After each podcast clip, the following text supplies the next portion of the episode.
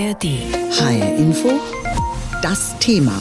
Rechter Wolf im demokratischen Schafspelz. Die Brisanz der AfD. Die AfD ist im Höhenflug. Im letzten ARD-Deutschland-Trend hat die Partei einen neuen Höchstwert erreicht. 20 Prozent, das ist der höchste Wert, der für die ARD in diesem Trend jemals gemessen wurde. Und die AfD gewinnt nicht nur in Umfragen. Mit Robert Sesselmann stellt die AfD im thüringischen Landkreis Sonneberg ja zum ersten Mal in Deutschland überhaupt einen Landrat. Heute kommt die Partei in Magdeburg zu ihrem Bundesparteitag zusammen. Es geht um die Europawahl. Der Verfassungsschutz stuft die AfD als Verdachtsfall ein, Teile der AfD sogar als gesichert rechtsextremistisch. Wie gefährlich also ist die AfD? Gesprochen habe ich darüber mit Katja Riedel. Sie ist Reporterin bei WDR Investigativ und verfolgt das Innenleben der Partei seit vielen Jahren. Sie ist eine der Macherinnen des ARD-Podcasts Die Jagd, der sich mit geheimen Chatgruppen von AfD-Bundestagsabgeordneten beschäftigt hat. Und sie ist Autorin des Buches Rechts unten. Ich habe Sie gefragt, Sie haben viele Gespräche mit AfD-Landeskommunalpolitikern geführt, mit Spitzenleuten der Partei auf Bundesebene und tiefe Einblicke in die Partei bekommen. Wie gefährlich ist die AfD? Wie schätzen Sie das ein?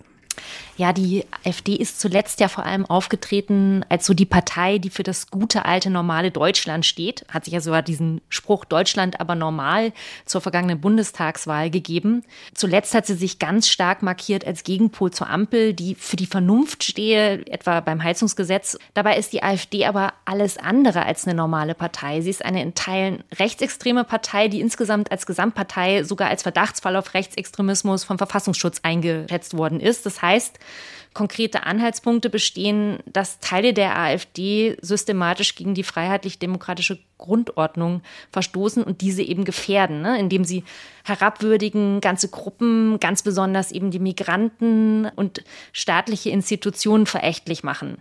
Das halte ich für sehr gefährlich. Und das Gefährlichste daran ist, dass die AfD in diesen zehn Jahren, die sie jetzt existiert, insgesamt aufgrund vieler Machtkämpfe in den Händen des rechtsextremen Lagers ist, dass diese Partei inzwischen auch machtpolitisch dominiert und dass es da eigentlich gar keine Gegenwehr mehr gibt aus dem ehemals gemäßigteren Lager auf der anderen Seite. Nun haben wir gerade in der Diskussion in dieser Woche um die Äußerungen von Friedrich Merz, dem CDU-Vorsitzenden, gehört, naja, es gibt ja durchaus auch vernünftige Leute in der AfD, mit denen man zusammenarbeiten kann. Ähm, wie sehen Sie das? Gibt es vernünftige Leute in der AfD, die eine andere Linie vertreten, die für eine andere AfD stehen? Naja, es gibt da ein paar noch, die übrig geblieben sind aus den, den Gründungstagen. Die Partei ist ja eigentlich mal ganz anders gestartet. Das war schon auch eine eher konservative Partei, vielleicht rechte Partei, aber keine rechtsextreme Partei, was sie eben jetzt machtpolitisch zumindest in weiten Teilen ist. Diese vernünftigen Leute, in, in Anführungszeichen, aus dem leicht gemäßigteren Lager, die sind auch zahlenmäßig vielleicht sogar noch in der Mehrheit. Aber machtpolitisch ähm, müssen sie sich ja den Mechanismen unterwerfen, die der rechtsextreme Flügel vorgibt. Und das machen sie eben auch. Also wir beobachten da sehr viele Opportunisten, die früher vielleicht noch intern das Wort erhoben haben oder die auch mal einem Journalisten einen Tipp gegeben haben, was in der Partei schiefläuft, ich muss Ihnen ehrlich sagen, wir bekommen inzwischen kaum mehr Tipps aus der Partei raus, auch nicht mehr von ja, Quellen, die wir über viele Jahre kannten, weil es da so eine Art Burgfrieden inzwischen gibt. Das sehen wir jetzt auch gerade vor dem anstehenden Parteitag. Da wurden früher ohne Ende Geschichten durchgestochen an Journalistinnen und Journalisten mit dem Versuch, dem gegnerischen Lager zu schaden. Also es gibt kein gemäßigteres Lager mehr, es gibt auch kein rechtsextremes Lager mehr, es gibt äh, ein Lager, das die ganze Partei dominiert. Im letzten ARD Deutschland Trend, da hatte die AfD einen neuen Höchstwert erreicht. In der Sonntagsfrage hat sich die Partei auf 20 Prozent verbessert. In der Frage, wen würden Sie wählen, wenn am kommenden Sonntag Bundestagswahl wäre?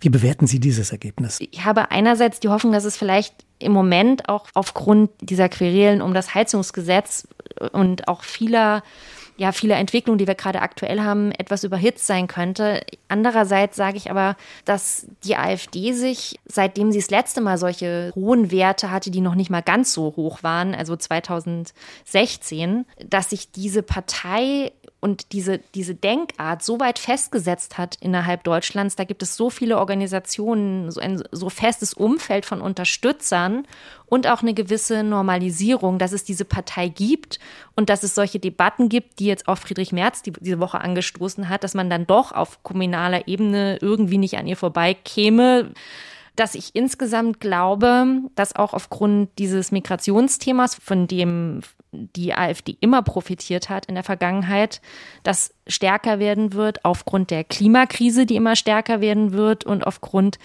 der Einschränkungen und auch der Forderungen an unser Verhalten, dass diese Krisen nötig machen, die AfD nicht so leicht wieder wegzubekommen sein wird. Deshalb halte ich das für ernstzunehmend und ich halte es auch für bedrohlich. Womit müsste man rechnen, wenn die AfD einmal in Regierungsverantwortung käme, ob im Bund oder in den Ländern? Tja, man müsste erstmal damit rechnen, dass diese Partei diesen Staat, wie er jetzt aufgebaut ist und wofür er steht, ja offenbar in vielen Punkten ablehnt ich habe nicht den Eindruck, dass die AfD auch diese Partei der kleinen Leute ist, die sie eigentlich vorgibt zu sein. Und sie steht ja auch immer wieder für Forderungen, äh, zum Beispiel sowas wie die, die, die Erbschaftssteuer abzuschaffen oder ähm, sie steht dafür, ähm, dass wir jetzt äh, in, in Sachen Migration noch einen härteren Kurs fahren sollen.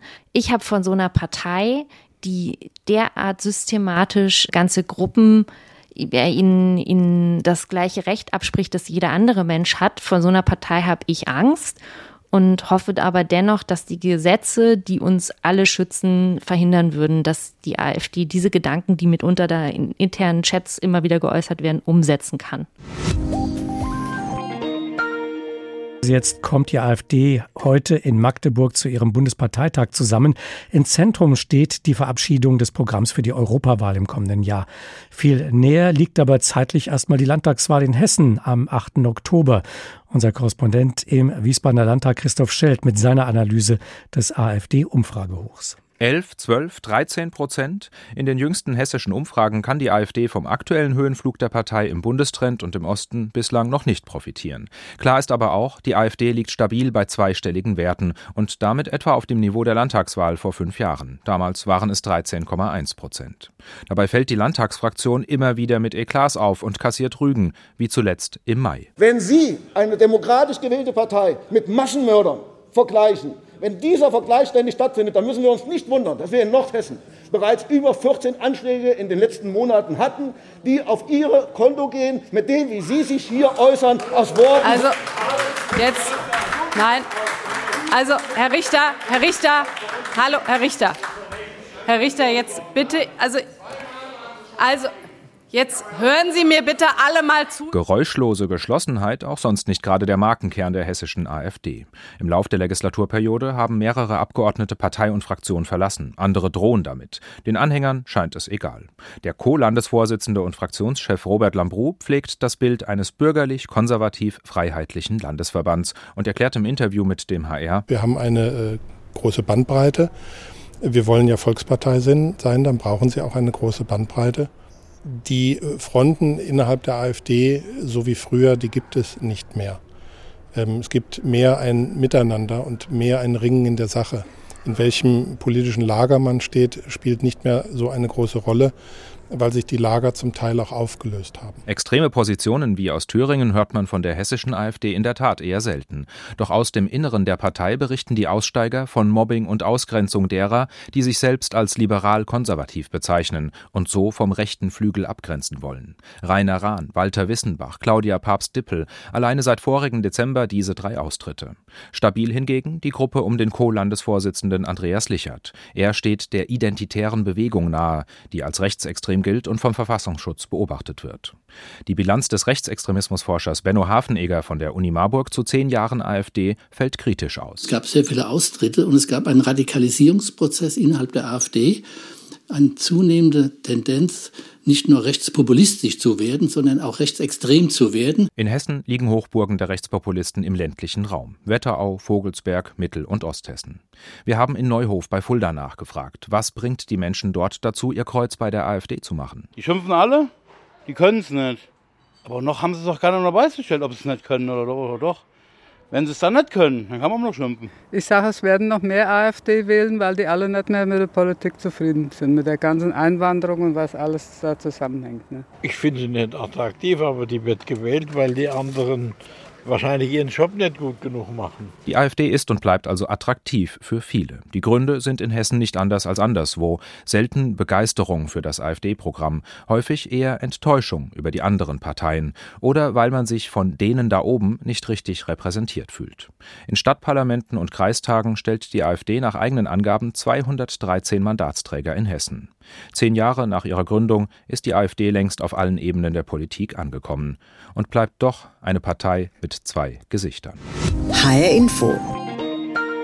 Die AfD kommt heute zu ihrem Bundesparteitag in Magdeburg zusammen. Dort soll es um das Programm für die Europawahl im kommenden Jahr gehen. Und dann stehen ja noch zwei Landtagswahlen direkt vor der Tür in Bayern und auch hier bei uns in Hessen im Oktober. Bei diesem Parteitag dürfte die Stimmung eigentlich unter den Delegierten ziemlich gut sein, denn in den Umfragen, da eilt die AfD gerade von einem Höchstwert zum nächsten. 20 Prozent beim ARD Deutschland-Trend Anfang Juli. In Thüringen gut ein Jahr vor der Wahl, dort sogar 34 Prozent in den Umfragen. Ich habe heute Morgen mit Robert Lambrou gesprochen, Fraktionschef der AfD im Hessischen Landtag. Und er ist auch einer der beiden Landesvorsitzenden in Hessen. Und ich wollte von ihm wissen, wie würden Sie Ihre Partei denn aktuell beschreiben? Ist das noch die ja, Partei, wie es Alexander Gauland mal gesagt hat, ähm, ein gäriger Haufen? Wir sind eine bürgerlich-konservative, freiheitliche Partei, die in Deutschland mitgestalten und Regierungsverantwortung übernehmen möchte. Ihrem hessischen Landesverband, Sie haben es gerade gesagt, beschreiben Sie ja selbst auch als konservativ, bürgerlich, freiheitlich. Ihr Co-Landesvorsitzender Andreas Lichter, der steht der identitären Bewegung nahe, die ja vom Verfassungsschutz als rechtsextrem eingestuft und beobachtet wird. Wie passt das zu diesem Selbstbild, das Sie uns gerade geschildert haben? Andreas Lichert hat sich sehr klar öffentlich vom sogenannten Ethnopluralismus distanziert. Wir sind äh, beides äh, leidenschaftliche Demokraten, die sich für die Demokratie einsetzen. Jetzt waren Sie heute zum Parteitag, beziehungsweise sind schon beim Parteitag in Magdeburg. Sie sitzen bei diesem Parteitag zusammen mit den, ja, wie soll man sagen, Aushängeschildern Ihrer Partei, den bundesweit bekannten äh, Politikern Björn Höcke, dem Fraktionschef in Thüringen etwa und auch anderen, Tino Kropala etwa. Björn Höcke, der darf gerichtsfest als Faschist bezeichnet werden. Wie wollen Sie da das bürgerliche Image aufrechterhalten? Wie funktioniert das? Ähm, die Meinungsfreiheit in Deutschland geht sehr weit und das ist auch gut so. Und in diesem Zusammenhang muss man dieses Gerichtsurteil sehen. Ich sehe in der Alternative für Deutschland, wir sind aktuell über 30.000 Mitglieder, ähm, Menschen, die sich berechtigte Sorgen um die Zukunft Deutschlands machen und mehr nicht. Nun, wenn man sich die Umfragen anschaut in Deutschland, mehr als 50 Prozent der Deutschen betrachten die AfD als eine rechtsextreme Partei. Sie gilt als Verdachtsfall für den Verfassungsschutz. Einige Teile der AfD gelten als gesichert rechtsextrem. Was geht da schief aus Ihrer Sicht, dass dieses Image besteht, dass die Behörden diese Partei so betrachten, dass viele Menschen die Partei auch so sehen? Was ist denn da schiefgelaufen aus Ihrer Sicht? Ich bin seit über zehn Jahren Mitglied in der Alternative für Deutschland. Ich habe von Beginn an erlebt, wie wir massiv stigmatisiert und diffamiert werden. Wir sind der Meinung, dass der Verfassungsschutz teilweise politisch instrumentalisiert ist. Der Präsident des Bundesverfassungsschutzes, der Herr Haldenwang, hat Mitte Juni gesagt, dass der Verfassungsschutz nicht alleine dafür zuständig ist, die Umfragewerte die Alternative für Deutschland zu drücken. Das ist eine ungeheuerliche Aussage, denn das ist nicht die Aufgabe des Verfassungsschutzes und es bestätigt diese politische Instrumentalisierung und die hat natürlich eine Wirkung auf viele Menschen, die das nicht durchschauen. Aber selbst äh, wenn man sich die Aussagen einiger Politiker anschaut, eben Tino Kropala etwa oder Björn Höcke, die muss man ja nur wirklich in der rechten Ecke einordnen. Einige dieser Aussagen, speziell die von Björn Höcke, des äh, ehemaligen Geschichtslehrers, der da ja Anklänge hat, die durchaus äh, sehr deutlich sind. Und ähm, man hat den Eindruck, gerade in Ostdeutschland ist doch die Partei sehr erfolgreich damit. Und einige fragen sich, warum stehen sie nicht dazu? Man hat den Eindruck, auf der einen Seite werden bestimmte Äußerungen gemacht, die sehr rechts klingen, rechts sind. Auf der anderen Seite sagen sie, naja, also wir sind eine bürgerliche Partei, eine freiheitliche Partei. Äh, warum also diese Diskrepanz? Wir sind in Ostdeutschland noch erfolgreicher als in Westdeutschland, weil hier viele Menschen ähm, eine Diktatur erlebt haben und aus dieser Erfahrung in der DDR sehr, sehr feine Antennen haben für Entwicklungen, die ins Negative gehen. Sie sehen allerdings an der Umfrage, wo wir bei 20 Prozent bundesweit stehen, dass sich jetzt mittlerweile auch in Westdeutschland einiges bewirkt. Ich würde es auch gerne so auf den Punkt bringen. Ähm, wir gehen an gegen eine radikale Politik der Bundesregierung, wo sich immer mehr Menschen Sorgen machen, zu was für persönlichen Lebensverhältnissen die Politik der Ampel-Bundesregierung führt. Also nicht wir sind radikal, sondern die Politik der Bundesregierung. Also Sie sagen, wenn ich Sie richtig verstehe, um es auf den Punkt zu bringen, Sie sind nicht so erfolgreich in den Umfragen, äh, weil Sie ein rechtsextremes Image haben, sondern trotz dieses Image. Ähm, ich denke, dass sich in Deutschland gerade eine, eine Menge bewegt. Es ist eine Menge in Bewegung. Die Menschen machen sich große Sorgen über die Masseneinwanderung.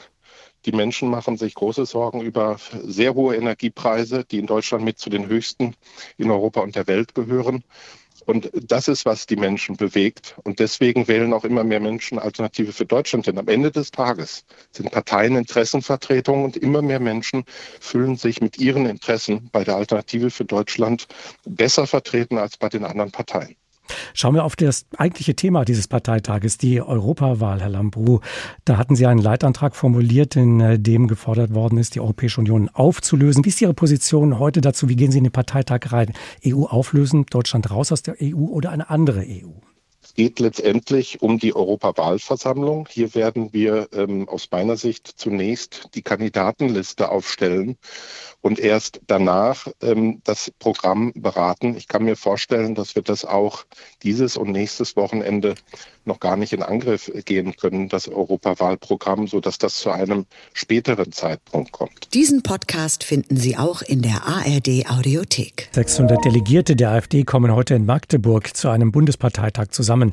Dabei geht es zunächst zwar um Routinethemen wie zum Beispiel Satzungsfragen, doch hohe Aufmerksamkeit dürfte der Partei trotzdem gewiss sein. Das liegt vor allem am gegenwärtigen Umfragehoch der AfD. 20 Prozent beim ARD Deutschland-Trend Anfang Juli und an den jüngsten Wahlerfolgen auf kommunaler Ebene, zuletzt in Thüringen und Sachsen-Anhalt. Und dann gab es ja diese Woche noch ein, ja im weiteren Sinne AfD-Thema. Lothar Lenz dazu. Das war eine Woche ganz nach dem Geschmack der AfD. Ohne jedes eigene Zutun bestimmte die Partei das politische Tagesgespräch.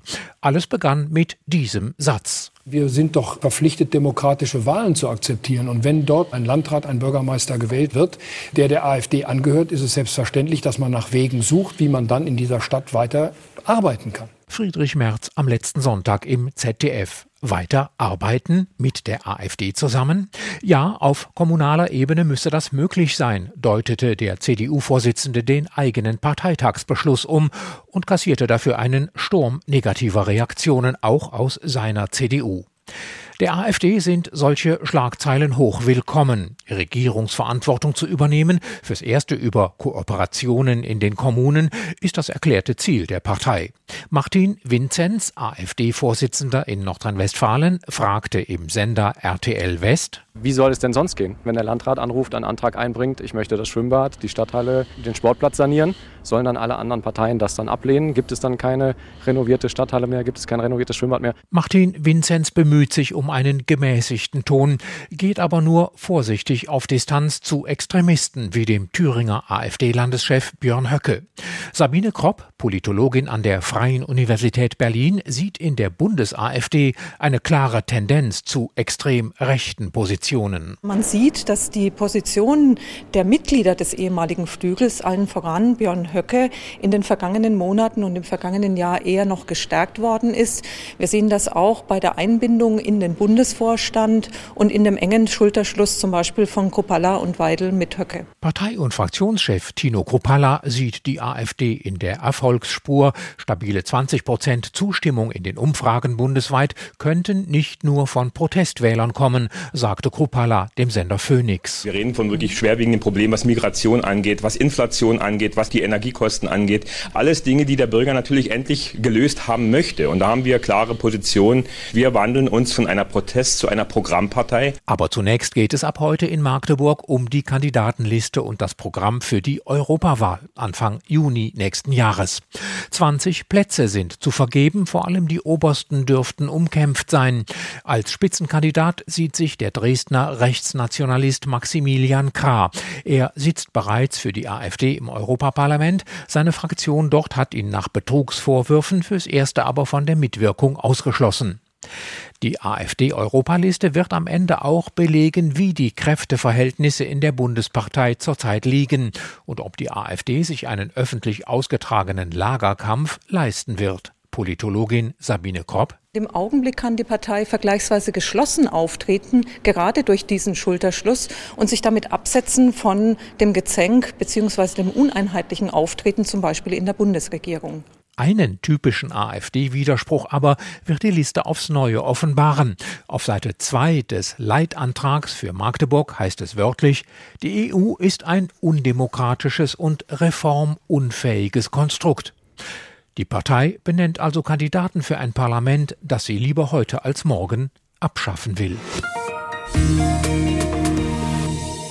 Nach diesen beiden kommunalen Wahlsiegen in Ostdeutschland hatte ja der CDU-Vorsitzende Friedrich Merz gesagt, dass man, Zitat, natürlich verpflichtet sei, demokratische Wahlen zu akzeptieren und deshalb, so Merz, selbstverständlich nach Wegen suchen müsse, in der jeweiligen Stadt, in dem jeweiligen Kreis weiter zu arbeiten. Eine Zusammenarbeit mit der AfD auf kommunaler Ebene. Dagegen verwahrten sich dann allerdings so viele führende Leute in der CDU, dass Merz seine Worte am Ende so nicht mehr stehen lassen wollte. Die Frage allerdings, ob die vielbeschworene Brandmauer der CDU gegenüber der AfD nun Risse bekommen habe, die wird immer noch diskutiert. Und zwar besorgt diskutiert, da die AfD ja zurzeit Umfragewerte um die 20 Prozent hat. Jim Bob Nikschas ist unser Beobachter beim Bundesparteitag der AfD und ich habe ihn vor der Sendung gefragt, wie denn die März-Äußerungen in den Reihen der AfD-Delegierten kommentiert werden. Ja, man nimmt das schon mit großer Genugtuung wahr. Einerseits, dass es diese Debatte in der CDU gibt. Wir konnten uns ja hier gestern Abend schon mit vielen Delegierten unterhalten. Da kam das auch immer wieder zur Sprache natürlich. Auf der anderen Seite hat man ja auch gemerkt, dass Merz wieder zurückgerudert ist. Das hat auch in der AfD natürlich äh, für Diskussionen gesorgt. Aber auch innerhalb der AfD selbst ist eine mögliche Kooperation mit den Altparteien, wie es ja immer heißt, nicht unumstritten, wenn man es mal von der anderen Seite betrachtet. Die einen sagen, dass die AfD doch mitregieren solle in Zukunft, Dinge Dinge ändern in Deutschland. Andere wiederum betonen, unser Erfolgsrezept in der AfD sei doch eigentlich immer gewesen, das System von außen zu kritisieren. Also da gibt es auch in der AfD Diskussionen. Bewegung ist aber zu spüren. Wenn die AfD ihrerseits mit anderen Parteien zusammenarbeiten wollte, dann sollte sich ja in den eigenen Reihen keine Leute mit extremistischen Positionen haben, die die Aufmerksamkeit des Verfassungsschutzes auf sich ziehen. Wohin geht denn zurzeit der politische Trend innerhalb der AfD? Naja, der Einfluss von Björn Höcke aus Thüringen zum Beispiel, der ist schon weiterhin groß. Der Flügel, sag ich mal, ist eher in der Breite der Partei angekommen nach seiner Auflösung. Bundesvorstand und AfD-Spitze sind da ebenfalls auf diesem Kurs. Auch wenn man weiß, man braucht bloß keine neuen Skandale, um die aktuellen Umfragewerte zu halten. Große Sorgen macht man sich aber offenbar keine, denn mit dem aktuellen Kurs fährt man in den Umfragen gut, heißt es. Die aggressive Kritik an der Regierung scheint anzukommen. Dabei will man bleiben, auch wenn man schon weiß, dass einem Björn Höcke zum Beispiel in Thüringen einer möglichen Koalition doch im Wege stehen könnte. Dieser Bundesparteitag der AfD in Magdeburg hat ja eigentlich nur bedingt etwas mit Bundespolitik zu tun. Es geht um die Vorbereitung der Europawahl im nächsten Jahr, also der Wahl zum EU-Parlament. Wer könnte denn auf der Liste derjenigen landen, die am Ende für das EU-Parlament kandidieren? Also man wollte sich ja im Vorfeld eigentlich gerne auf eine gemeinsame Kandidatenliste einigen unter den Landesverbänden. Das hat aber ganz offenbar nicht geklappt. Jetzt, äh, sage ich mal, kämpft jeder Landesverband, möchte seinen Kandidaten gerne irgendwie oben unterbringen. Platz eins, da hat die besten Chancen aktuell der Dresdner Maximilian Krah. Er ist schon EU-Abgeordneter der AfD. Er gilt als Hardliner, sehr weit rechts aus dem Höcke-Lager und ist deswegen auch intern ziemlich umstritten. Er gilt als schwer kontrollierbar, wurde auch schon zweimal suspendiert wegen Betrugsvorwürfen Vorwürfen. Und deswegen ist schon unklar, ob er morgen genügend Stimmen bekommt. Ein möglicher Gegenspieler könnte Norbert Kleinwächter aus Brandenburg werden. Ob der aber antritt als Kampfkandidat, das ist noch unsicher. Oder sonst wird es spannend, denn 30 Plätze will man wählen. Alle Verbände wollen zum Zukommen und das könnte zeitlich ziemlich eng werden. Und mit welchem Programm will die AfD in den Europawahlkampf ziehen als eine Partei, die ja mit der EU politisch eigentlich auf Kriegsfuß steht? Ja, diesen Widerspruch, sage ich mal, den will man auch gar nicht auflösen. Grob gesagt ist man für weniger EU und mehr Deutschland. Der Bundesvorstand hatte ja einen Antrag eingebracht, in dem stand, man wolle die EU geordnet auflösen. Von dieser Formulierung weicht man jetzt wieder ein bisschen zurück. Das äh, findet man doch auch intern zu hart formuliert. Stattdessen will man lieber eine neue Staatengemeinschaft gründen, wo dann die Nationalstaaten deutlich mehr Macht und Kontrolle haben, als Brüssel das aktuell hat aus AfD-Sicht. Ein Europa der Vaterländer wird das gerne auch genannt. Und bei dem Widerspruch bleibt es. Die AfD will in das Parlament einziehen, das sie aber eigentlich lieber auflösen möchte. Gerade Parteitage der AfD werden ja regelmäßig von Protestkundgebungen begleitet. Ist das diesmal auch so? Ja, das ist auch diesmal so. Die Polizei hier in Magdeburg hat schon vor möglichen Einschränkungen gewarnt in der Stadt, sowohl heute als auch morgen. Da hat ein großes Bündnis von Organisationen und Gewerkschaften zu großen Protesten aufgerufen. Und deswegen sind auch die Sicherheitsvorkehrungen hier schon äh, spürbar hochgefahren worden. Also um die Messe ist jetzt schon sehr viel Polizei zu sehen. Diesen Podcast finden Sie auch in der ARD Audiothek.